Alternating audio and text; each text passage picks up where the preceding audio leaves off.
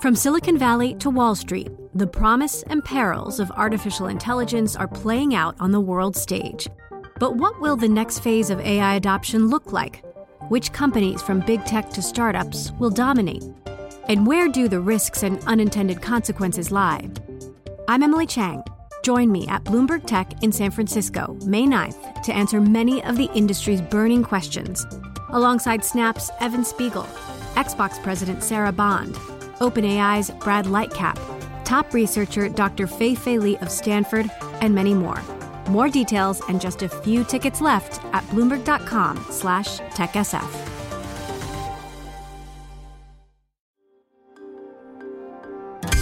Le entregamos todo lo que necesita saber para comenzar el día. Esto es Bloomberg Daybreak para los que escuchan en América Latina y el resto del mundo.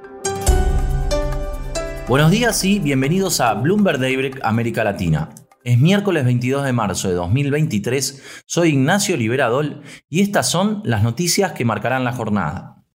Vamos a empezar por los mercados. Las bolsas europeas fluctuaron marginalmente, los futuros de las acciones estadounidenses bajaron, los inversores se preparan para la esperada decisión de la Reserva Federal sobre las tasas de interés. La libra esterlina se fortaleció tras el sorprendente aumento de la inflación en el Reino Unido. El índice de precios en ese país se disparó a 10,4% en febrero y aumentó la presión para que el Banco de Inglaterra tome medidas.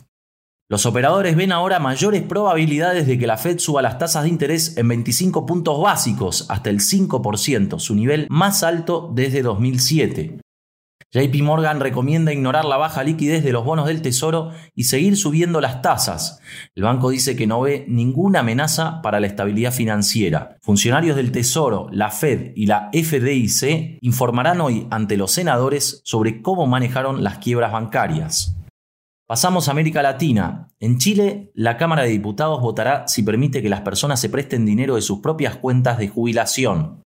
En Colombia, el Ministerio de Trabajo presenta su propuesta de reforma de pensiones al Congreso, en un intento de reducir el papel de las administradoras de fondos de pensiones privados.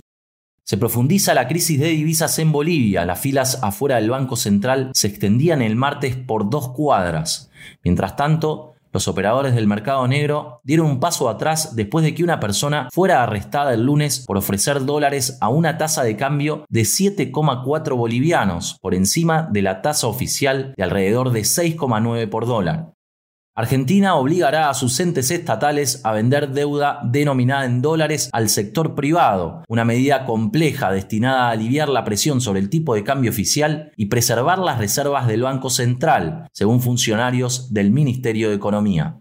La subgobernadora de Bancico, Irene Espinosa, cree que tendrá que aumentar las tasas de interés para controlar la inflación.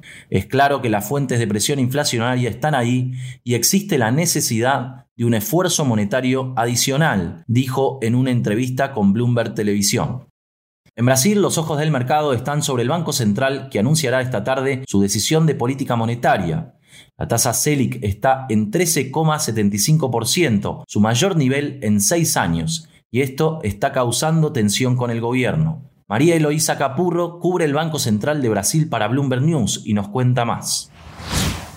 Hoy el Banco Central de Brasil eh, va a anunciar su decisión de política monetaria. La expectativa es que mantengan las tasas de interés estables en 13,75. La duda es qué es lo que pueden llegar a señalizar con respecto a los próximos pasos. Por un lado, hay claramente unas presiones políticas por parte del gobierno de Luis Ignacio Lula da Silva para que se reduzcan las tasas de interés.